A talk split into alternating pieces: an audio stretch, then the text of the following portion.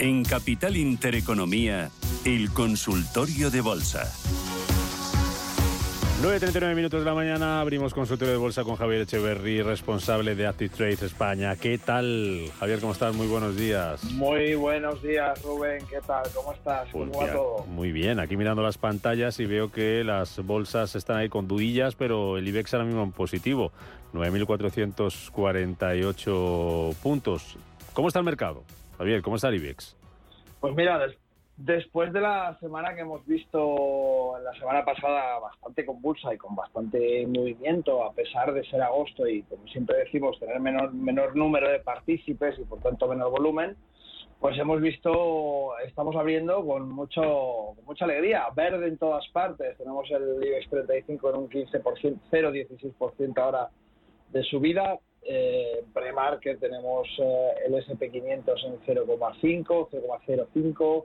El, Nasdaq lo tenemos igualmente en pre-market en ese eh, 0,10.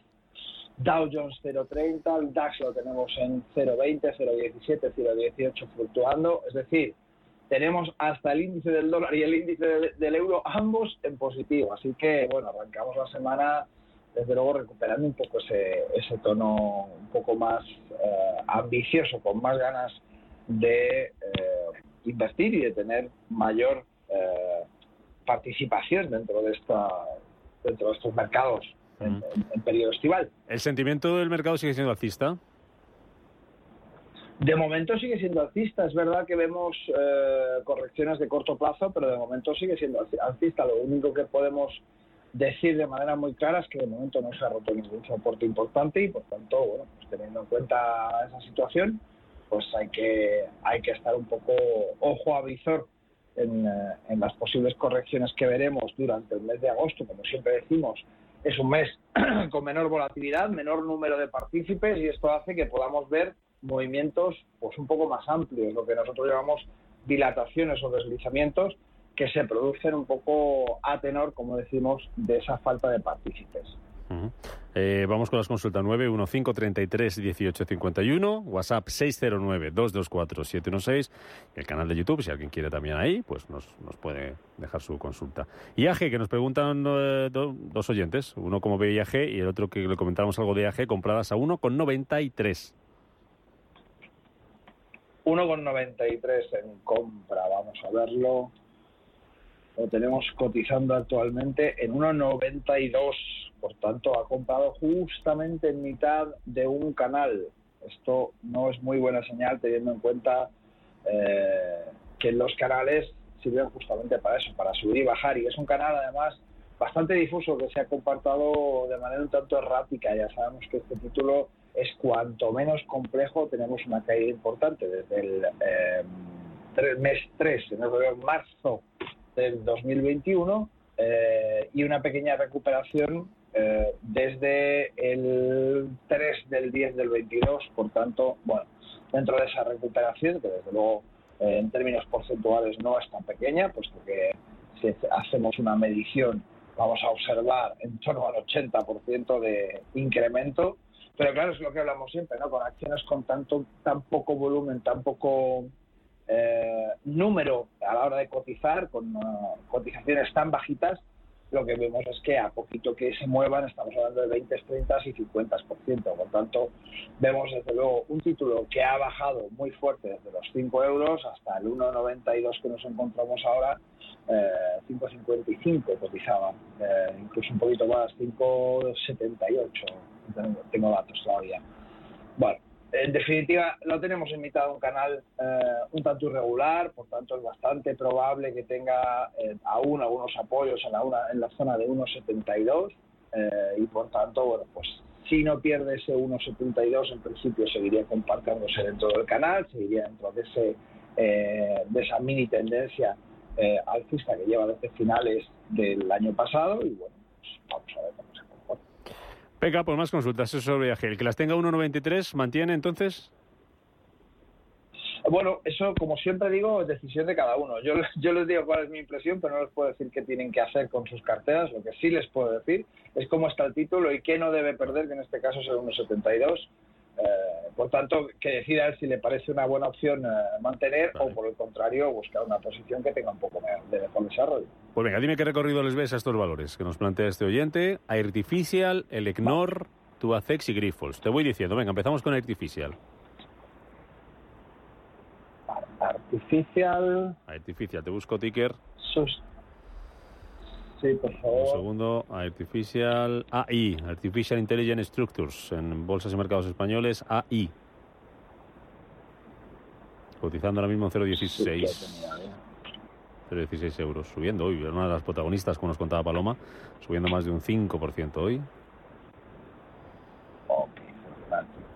Desde luego subida imponente del título, Sí. ¿eh? La- los gráficos lo marcan francamente bien. Es verdad que tiene una ruptura de las que a mí personalmente me gusta en ese 0.12. Recordemos que siempre que hablamos de penny stocks, de acciones que cotizan con múltiplos muy bajitos, eh, como decía en el, título anterior de IAG, tenemos que tener cuidado porque cualquier evaluación porcentualmente es un salto muy, muy fuerte y por tanto eso supone para nuestras carteras que eh, podemos tener tanto aumentos como detrimentos patrimoniales muy fuertes. Dicho esto, eh, ha roto el 0.12.2 de manera muy potente, que es como tiene que romper este tipo de tendencias, este tipo de movimientos que llevan una tendencia bajista un tanto irregular desde, desde 2020, desde diciembre de 2020, primeros de 2021, ya levantó muy fuerte eh, a primeros de año en 2023, volvió a caer y ahora tenía una zona importantísima, como decíamos, en ese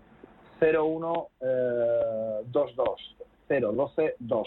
Esa ruptura que acaba de hacer, desde luego, es muy significativa, rompe con ah, la resistencia anterior y rompe con máximos relevantes anteriores, que estamos hablando de ese 1, eh, de ese 0,14,7, lo tenemos cotizando, recordamos a todo el mundo, en 0,15,8 y por tanto, bueno, es bastante probable que veamos algún tipo de corrección para apoyarse en alguna zona y hacer esa figura de throwback que habitualmente se hace en este tipo de subidas tan tan ah, abruptas, ¿no? Y en definitiva, pues podríamos esperarla cerca de ese 0,14, una zona similar, sería normal encontrarlo. Por tanto, lo tenemos cotizando en máximos relativos y esto hace que tengamos que tener cuidado, no porque esté subiendo de manera muy fuerte, hay que intentar subir eh, como locos, del mismo modo que cuando un título se cae de manera eh, muy fuerte, no hay que intentar eh, coger el cuchillo, como dicen, ¿no? Pues eh, lo mismo sucede. Vamos a esperar a, ese, a esa posible corrección y a partir de ahí se toman decisiones. Elecnor, nos preguntaba también este oyente. Son cuatro valores, Artificial, Elecnor el segundo. ¿Qué recorrido le ves? a El Elecnor, vamos con ella. Vamos con ella catizando actualmente en 14.40. Eh, de mis datos, desde luego, eh, máximos relativos justo al ladito de los máximos anteriores históricos que son 14.72. Subida muy, muy importante desde una zona de doble suelo fantástica que ha reaccionado muy bien. En el gráfico se ve perfectamente esos 9.47 los ha hecho fenomenal y ha tenido una subida meteórica desde, esos 9.47 hasta los 14.40 actuales. Lo que decimos siempre, esa subida tiene una zona de congestión, de acumulación en los 13.20 aproximadamente, recordad, siempre hablamos de zonas, y podríamos tener una corrección hasta esa zona, puesto que justamente tenemos eh, la vela del día 24 del 7, la tenemos muy, muy, muy fuerte, es una vela muy eh, muy larga y muy continuada, es decir, vemos claramente ese impulso dentro del día 24 y no ha habido corrección anterior. Por tanto, es muy probable que el título vaya a buscar una zona de apoyo, una toma de beneficios de toda esa eh, desenvolvimiento que justamente sale de una zona de acumulación y probablemente pues podemos encontrarnos una, una corrección hasta volver a, al mismo sentido. Mm. Lo otro valor, Tubacex. Tubacex, vámonos con Tubacex. También preguntaba estoy yendo por el recorrido. Ok.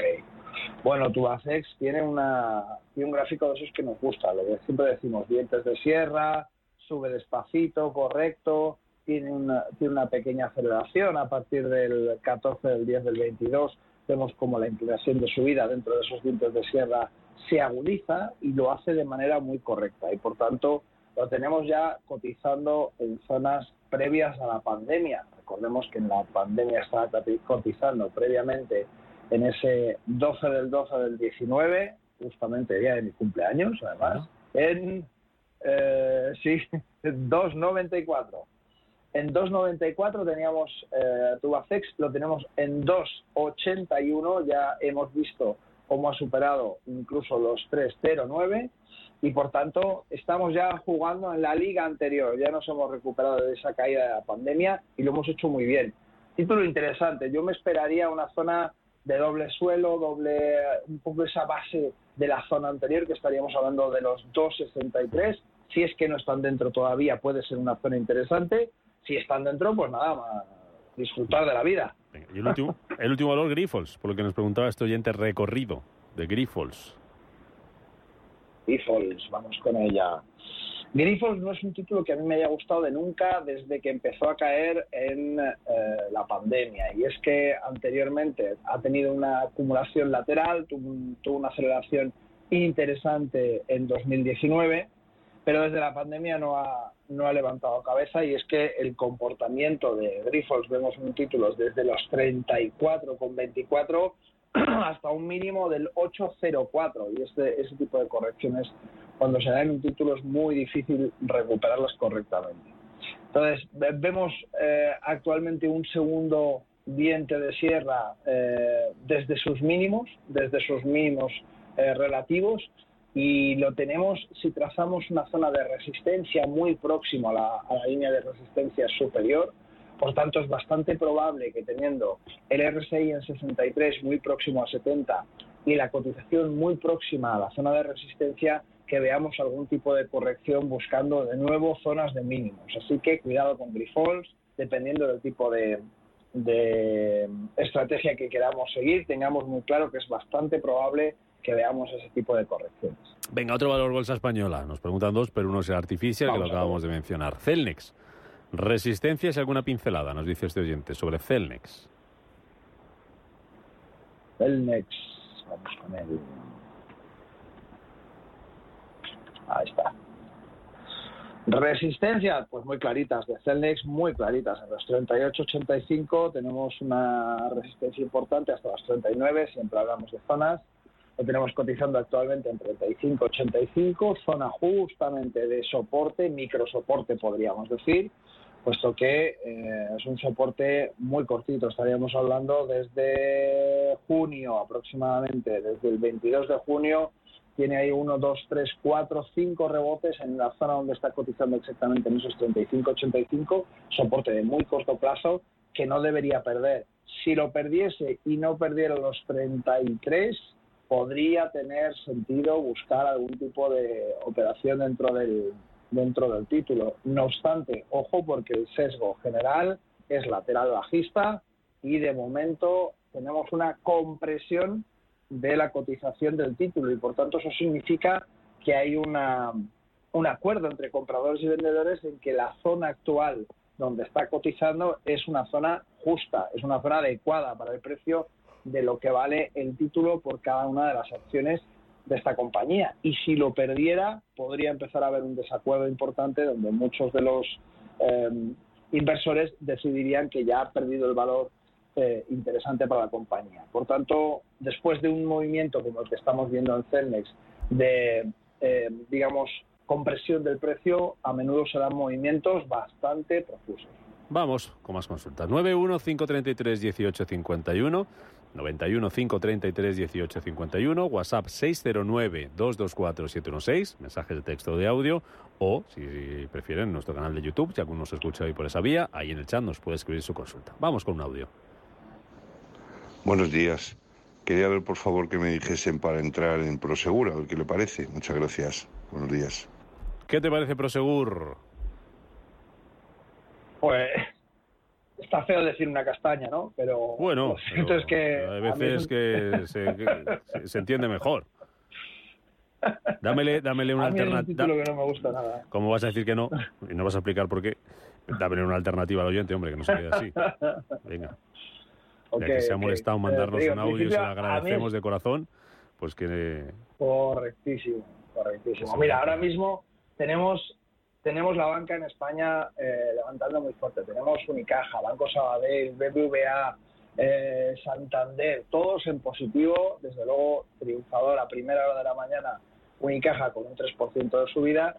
Y es que el negocio bancario, hemos dicho muchas veces, que tiene eh, una recuperación endémica al sector. Y es que durante muchísimo tiempo eh, su negocio principal, principal fue prestar dinero y recuperarlo con un interés.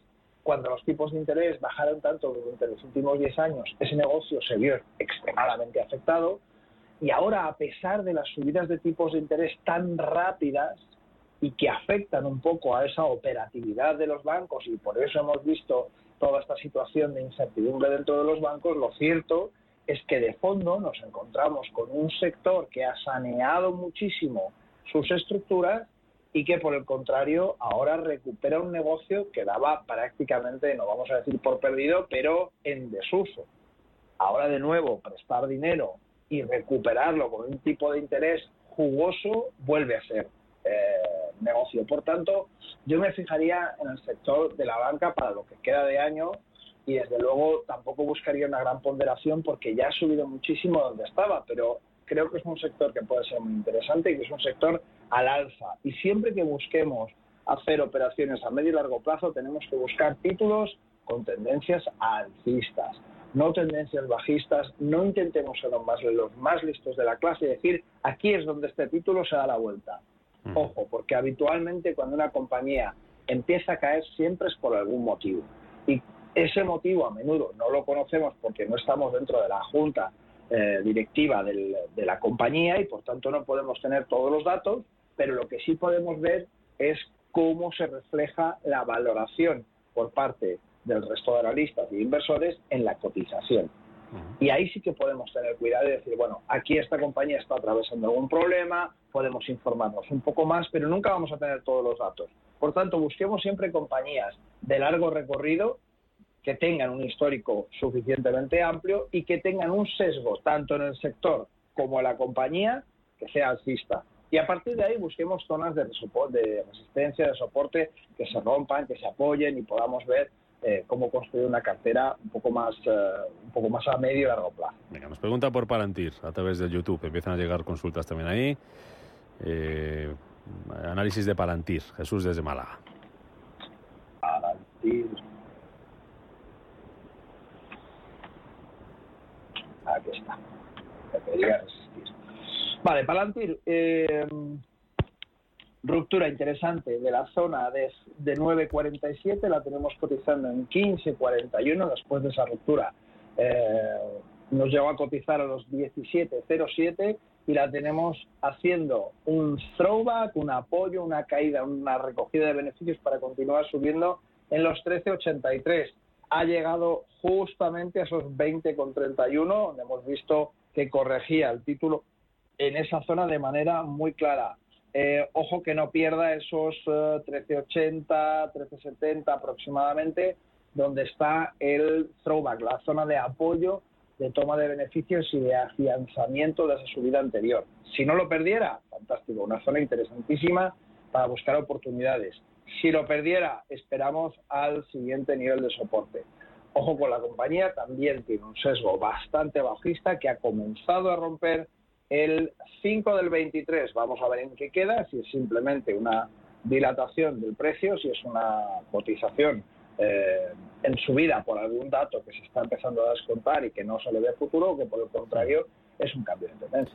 Pues venga, vamos con índices ahora mismo. Nos preguntan si eh, entrar largo en el índice Dow Jones, ¿qué opinas? Al haberse quedado más rezagado Pregunta si crees que es buena idea operativa y si le quedaría más recorrido respecto al Nasdaq o al SP500. Vamos con él. No sé qué piensas. Un segundito, lo tengo en otro lado. Estaba fuera de índices, así que abrimos aquí y lo tenemos directo. Dow Jones, en cualquier caso, mientras que voy abriéndolo, le diré a nuestro oyente que me parece siempre un índice un poco más sosegado. Es, eh, de, los, de los tres principales de Estados Unidos, del S&P, Nasdaq y del Dow Jones, es quizá el más sosegado, el que mejor traslada el movimiento de la economía eh, a medio y largo plazo. Eh, lo tenemos ahora mismo cotizando en 35.281, zona de acumulación para el Dow Jones, cosa que no es igual ni en el Nasdaq ni en el S&P. Sí que vemos el, el, Dow Jones un poco por lo que decimos, ¿no? Por ese, por el hecho de ser una, un índice basado en compañías industriales que hacen eh, su negocio a, a medio y largo plazo, es decir, no se venden normalmente en las compañías industriales una cosa de hoy para mañana, no se fabrica en cinco minutos y no se vende en diez, sino que estamos hablando de compañías estructurales con, con, cadenas de suministro muy importantes, con contratos a largo plazo, y esto hace que tenga un apoyo y un asiento eh, dentro de la economía estadounidense mucho más claro que las compañías, por ejemplo, tecnológicas, que tienen una agilidad muy, muy superior a las industriales. Bueno, eh, como decíamos, zona de apoyo 35.000 aproximadamente, 35.048 para ser un poco más exactos, hasta la zona de los 35.373. Toda esa zona está acumulando en este momento, está tomando un poco eh, asiento, está recuperando de esa subida que hizo rompiendo claramente los 34.446 exactamente y ahora mismo lo tenemos en esa eh, zona de acumulación. Vamos a ver hacia dónde finalmente despunta. ¿no? En principio, eh, todas las caídas que hemos visto la semana pasada, el Dow Jones las ha asumido fantásticamente bien y tenemos eh, eh, toda esa zona manteniéndose y respetándose muy bien. Mira, nos pregunta un oyente, eh, llegaba hace un par de minutitos la consulta, si Celnex sería un valor con las características de las que acababas de hablar, antes de responder sobre índices, que te estaba preguntando yo por Palantir, y estabas hablando de, la, de las características de, un, de, los valores ahora mismo. Recuérdamos bueno, un poquito es, lo que opinas de un... Celnex y así, para que les sirva. Sí, es, un valor que ahora mismo está en una zona, como decíamos anteriormente, de un micro soporte, una zona donde está eh, prácticamente acumulando. Y es que eh, se ha ido comprimiendo el precio dentro de Celnex y eh, es, es un valor que le falta un poco esa, esa trayectoria alcista. Recordemos que eh, Celnex nos cotizaba aproximadamente en los 61,90 eh, allá en el 2021. No está tan lejos y, por tanto, desde agosto del 21 hemos visto cómo caía y caía y caía sin parar hasta llegar al, a finales del año pasado, donde empezó a recuperarse un poquito y ahora mismo lo tenemos en zona de acumulación. Ese estrechamiento, esa manera un poco del precio de ajustarse, lo que nos dice es justamente lo que decíamos, ¿no? que hay un acuerdo entre compradores y vendedores en que la acción está cotizada en esa zona a un precio adecuado, razonable. ¿no?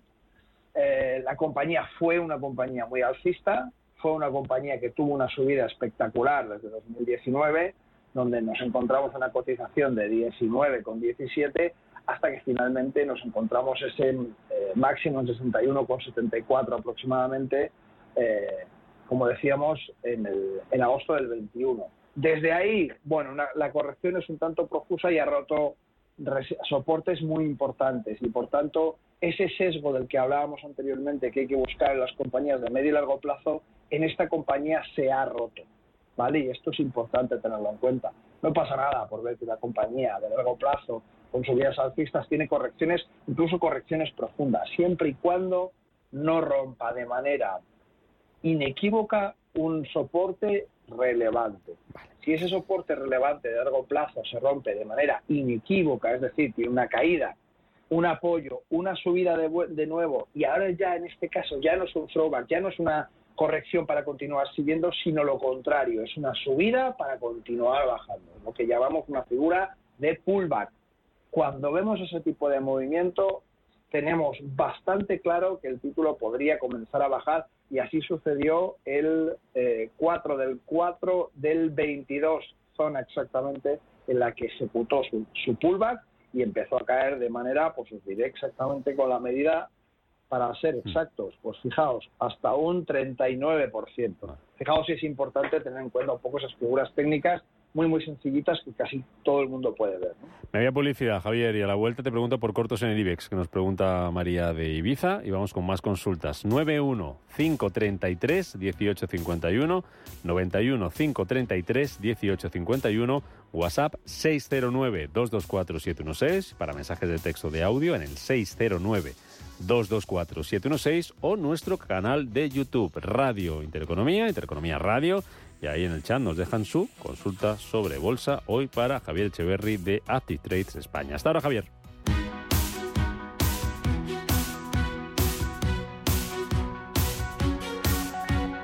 En Capital Intereconomía, el consultorio de bolsa. Consultorio de bolsa que estamos haciendo hoy lunes, 14 de agosto, con Javier Echeverry, responsable de Active Trades España, 915331851, WhatsApp 609224716. Ahí nos pregunta María Diviza, como te anticipaba, nivel del IBEX para abrir un corto. Nivel del IBEX para abrir un corto. Vamos a ver si le podemos ayudar. Eh, tenemos el IBEX cotizando. Ups, un momentito. Se acaba de ir. Tenemos el IBEX cotizando en 9.465. Fijaos que tenemos una zona de acumulación importantísimo en los 9.052. Y me dirá, hombre, claro, es que eh, tan lejos, pues mire usted, sí, es que tan lejos. Tenemos una zona importantísima de libres en esos 9.500, que como hemos visto ha servido exactamente de eh, resistencia para romper, para romper esa zona de los 9.500 y habíamos visto que se le pone un poco más difícil. Por tanto, eh, una zona donde podamos ver que el IBEX pierde ese, ese comportamiento lateral que tiene actualmente. Fijaos, el comportamiento lateral viene, es un lateral alcista y viene desde los 9.052, eh, como decíamos, hasta justamente los 9.537, con dos dilataciones que hemos visto de esos 9.537 subiendo hasta los 9.669 y hasta los 9.735. Pero como decimos, son dilataciones de, esa, de ese sesgo lateral alcista. Por tanto, zona para buscar cortos, zona para buscar cortos para mí sería la ruptura de esos 90 con 52. Mientras tanto, se está comportando dentro, dentro de un canal lateral alcista. Y esto significa pues que, como todos los canales laterales, cuando está en la zona más alta suele bajar y cuando está en la zona más baja suele subir. Vale, venga, perfecto. Nos preguntan, venga, vamos con más bancos. Nos pregunta opinión sobre BBVA compradas a 6,80. Vamos con el BBVA.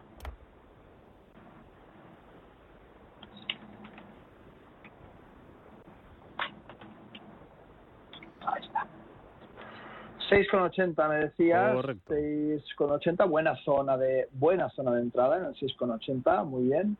6,79 teníamos exactamente el, el, soporte, lo he elegido muy bien.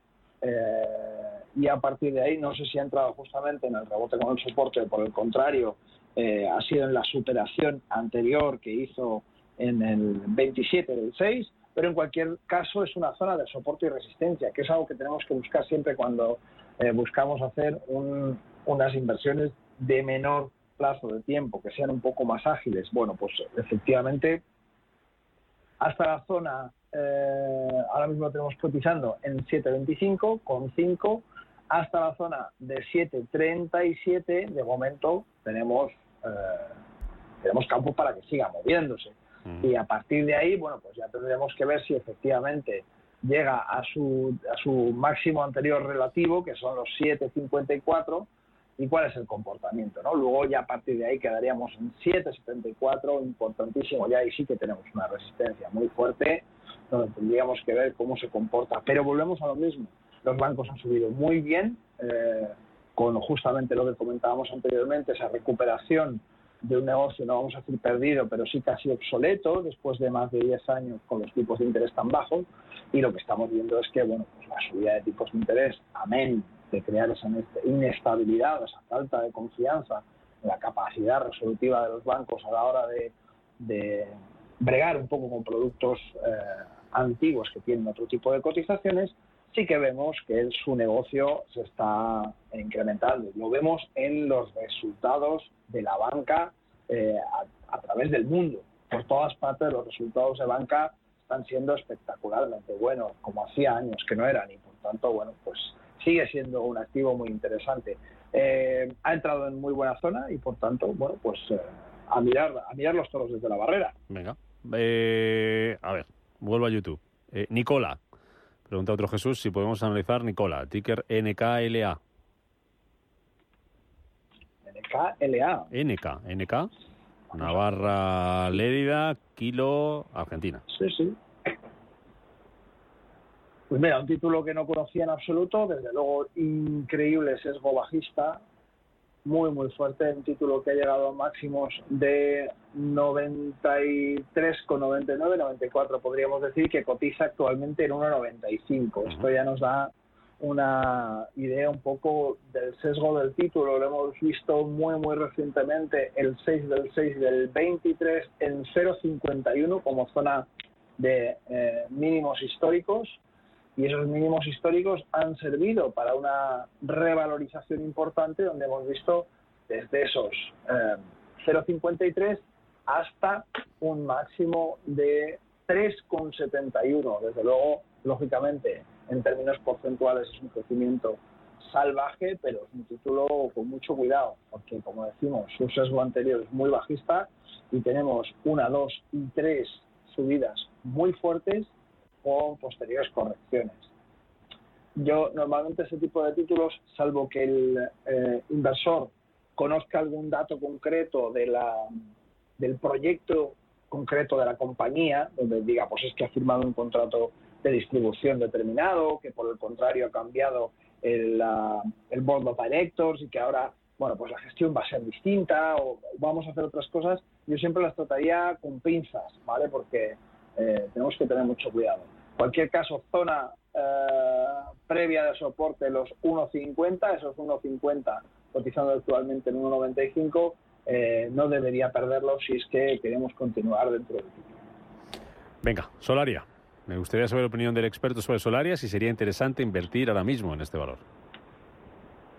Pues tenemos todas las energéticas cayendo. Si me voy a ver un poco el, eh, el, gráfico de hoy del, del IBEX y viendo un poco cómo están los componentes del IBEX en general, nos vamos a encontrar que eh, Solaria se encuentra en la parte más, eh, más baja y es el principal perdedor de la jornada en el día de hoy, con un menos 1,16. Eso no significa que porque un día sea el que más pierde el IBEX no podamos tenerlo en cuenta, pero sí significa que toda la parte de energía está un poco convulsa y es que eh, toda, esta, toda esta situación de guerra en, Rusia y, Ucrania está alterando muy mucho el panorama. Es verdad que hay, unos, nuevos recortes por parte de, de Rusia, de la OPEC Plus y de Arabia Saudí, donde vemos que el barril de crudo empieza un poco a, levantarse ¿no? esos, por esos cortes de recursos. Vemos a Alemania preocupada también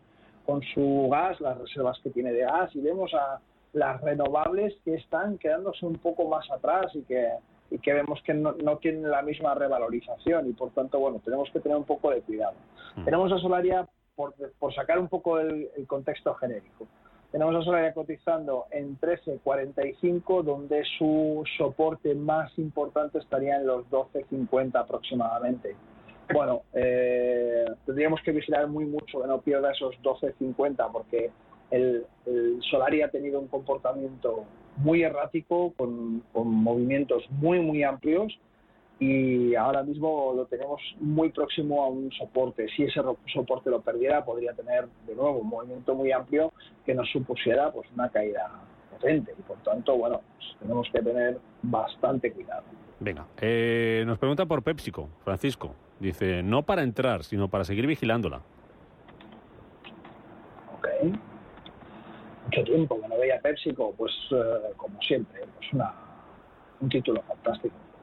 Pepsi funciona muy bien y es que eh, tiene, tiene un trabajo de fondo muy bien hecho durante muchísimos años y tenemos esa escalerita que es casi, un, no vamos a decir un valor seguro porque eso no existe, pero pero desde luego es una compañía de un grandísimo valor, de un, trabajo que lleva muchísimos, muchísimos años haciendo bien las cosas y el gráfico se ve claramente. ¿no? Tenemos esos dientes de sierra que parecen hechos pues para un carpintero, el gráfico. Por tanto, muy bien. Francamente, es un título que a mí personalmente siempre me ha gustado.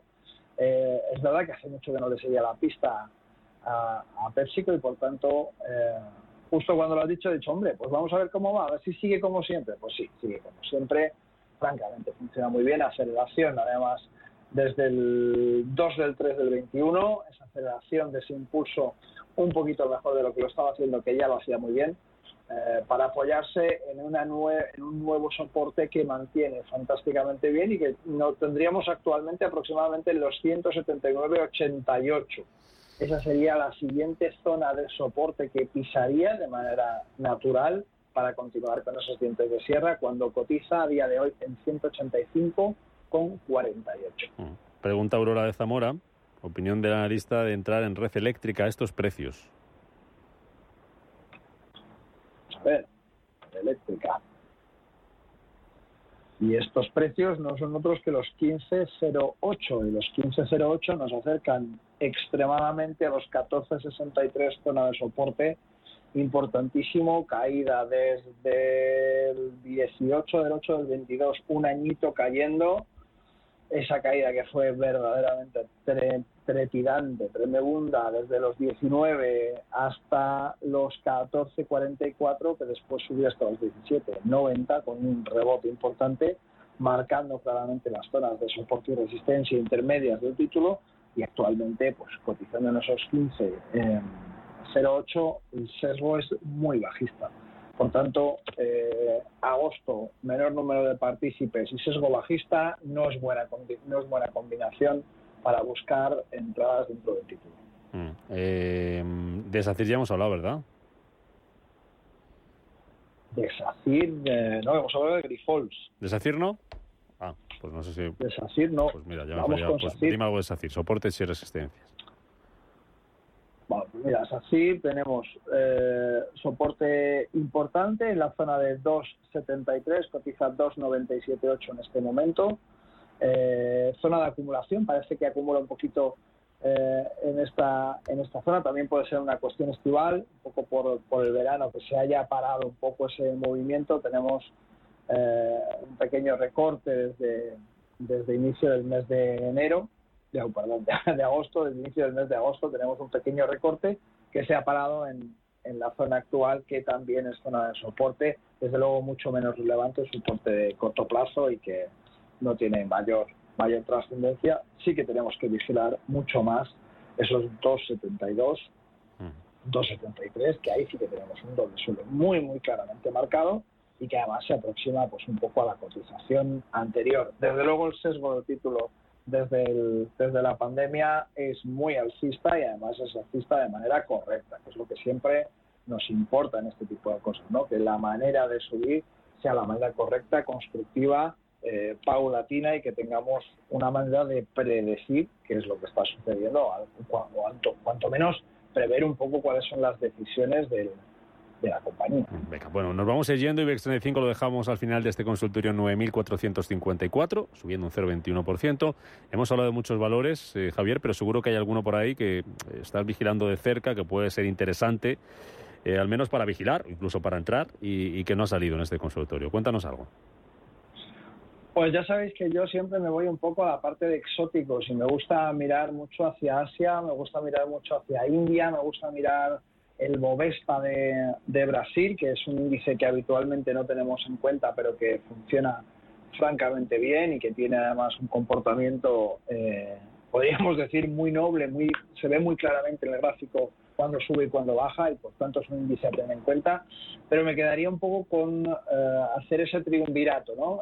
entre índices poco comunes, el Sensex de India, el Tadabul Share de, eh, de Arabia Saudí y el Bovespa. Esos tres índices tenemos que tenerlos en el radar. ¿Vale? No nos vale simplemente tener en cuenta lo que sucede en Estados Unidos y lo que sucede en Eurostox o en el DAX, sino que recordar que la economía está sufriendo un proceso importante de modificación en cuanto a sus flujos de capital. Eh, Asia va a tener mucho que decir. India se está postulando como el puente entre Europa y Asia de manera cada vez más eficiente y por tanto vemos al Sensex eh, con una resiliencia absolutamente terrible y haciéndolo francamente bien.